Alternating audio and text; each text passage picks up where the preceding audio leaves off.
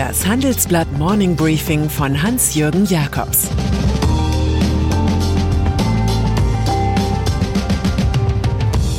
Guten Morgen allerseits. Heute ist Freitag, der 22. Juli 2022 und das sind unsere Themen. Deutschland übt den Heizungscheck. Eine Zinswende gegen Geldvernichtung. Erinnerung an das Uwe Seeler Gefühl. Nach einer kurzen Unterbrechung geht es gleich weiter. Bleiben Sie dran. Die Welt steht vor gewaltigen Herausforderungen. Zum einen die Energiewende voranzutreiben und gleichzeitig den Klimawandel einzudämmen. Und auch der Energieträger Wasserstoff gewinnt weltweit immer mehr an Bedeutung. Doch wie geht es weiter? Erfahren Sie mehr auf dem Handelsblatt Wasserstoffgipfel 2024 am 12. und 13. Juni in Essen. Infos unter handelsblatt-wasserstoffgipfel.de.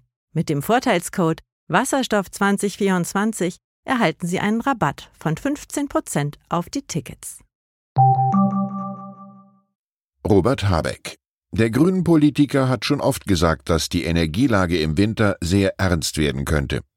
Gestern meldete sich der Kriegswirtschaftsminister sichtbar von einer Corona-Infektion angeschlagen aus dem Homeoffice und benannte Einsparmethoden, die mit Gesetzesänderungen und Verordnungen abgesichert werden.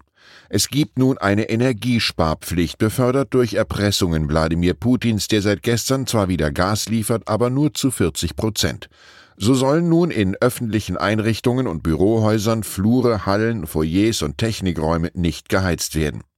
Mehr Homeoffice soll diesmal nicht vor Corona, sondern vor der Heizrechnung in den Büros schützen.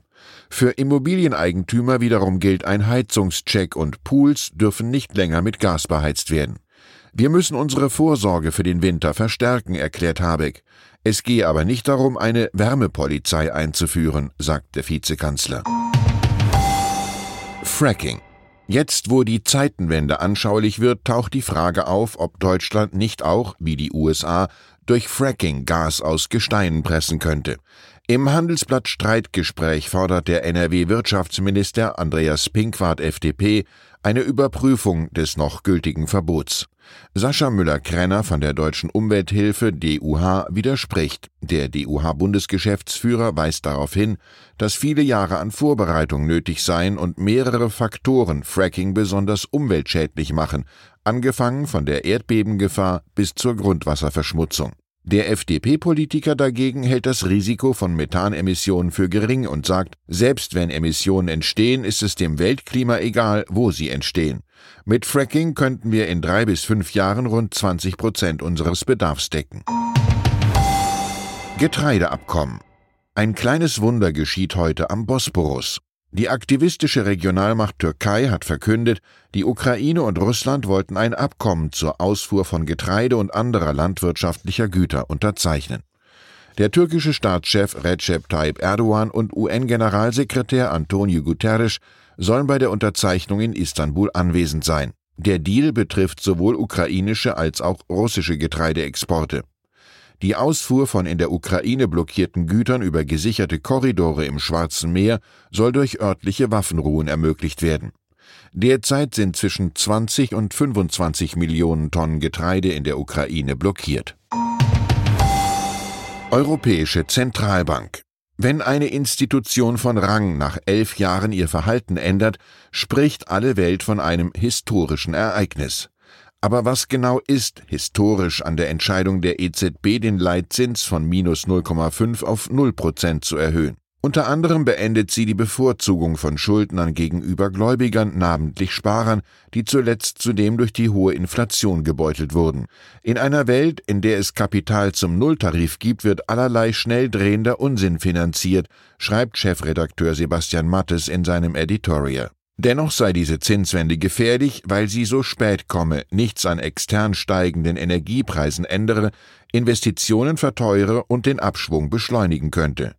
Chefökonom Bert Rürup urteilt, Deutschland steuert auf eine Rezession zu.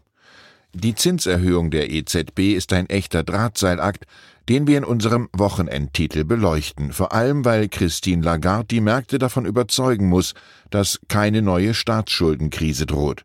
Wenn Sie zudem auf unsere kompletten Inhalte zugreifen möchten, dann schauen Sie doch auf handelsblatt.com vorbei.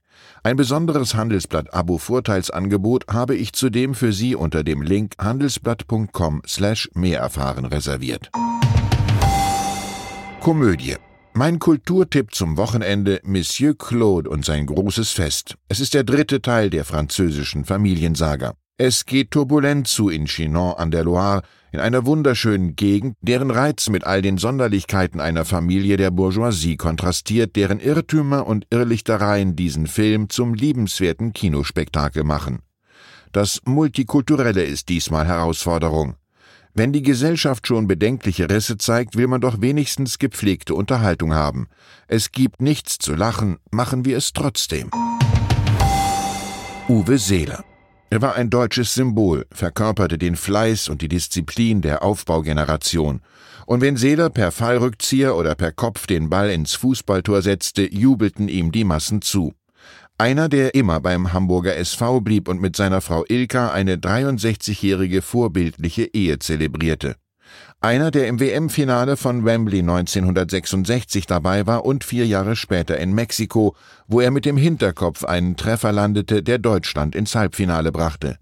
Eine Legende also, ein Held der Normalität, dem emotionalste Nachrufe gelten. Am Donnerstag ist Uwe Seeler im Alter von 85 Jahren im Kreis seiner Familie gestorben. Und dann ist da noch Mallorca, die liebste Insel deutscher Kegelbrüder, Zecher und Partymacher. Die Balearenregierung wendet erstmals in dieser Saison das Exzessgesetz an. Acht Kneipen, Restaurants oder Kioske sind vorläufig geschlossen.